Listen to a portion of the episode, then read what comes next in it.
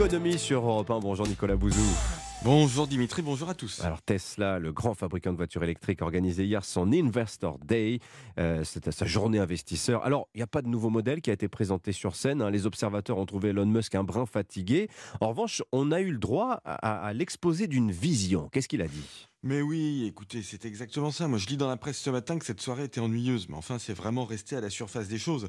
Euh, cette entreprise euh, d'Elon Musk impulse la plus grande reconfiguration, de l'histoire du secteur automobile. Il faut vraiment comprendre ce qui, ce qui se trame. Déjà, Tesla est une entreprise qui marche bien, ce qui n'était pas gagné. Elle a produit 1,4 million de véhicules l'année dernière et elle a généré un bénéfice supérieur à 10 milliards d'euros. Aujourd'hui, elle fait face à deux défis. Le premier défi, euh, c'est de baisser les prix, hein, faire une Tesla abordable. On parle d'un prix de 25 000 dollars, même s'il n'a pas été confirmé par Elon Musk euh, hier. Le deuxième défi, c'est bien évidemment d'augmenter considérablement les capacités de production. Alors, à ce propos, euh, Tesla a annoncé l'ouverture d'une nouvelle usine dans un endroit extrêmement sec, hein, très pauvre en eau, on en parlait à l'instant. Euh, une nouvelle usine qui sera implantée au Mexique. hein. Oui, ce sera la plus grande usine du groupe. C'est un investissement de 5 milliards de dollars euh, qui complète des capacités de production aux États-Unis, en Chine. Il y en a en Europe aussi, hein, en Allemagne.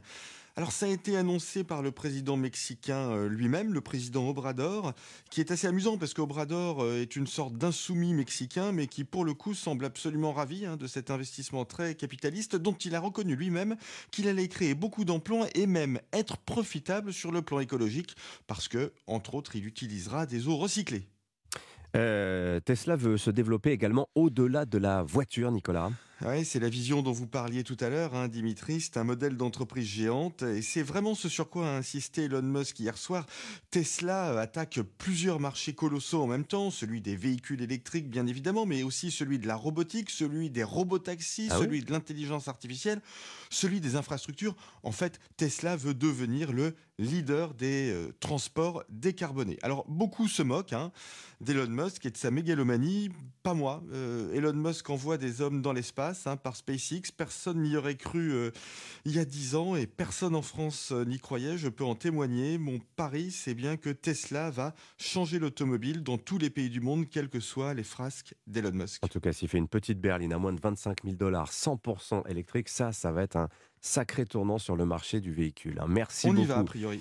Merci beaucoup, Nicolas Bouzou. Bon À week-end à lundi, 7h22.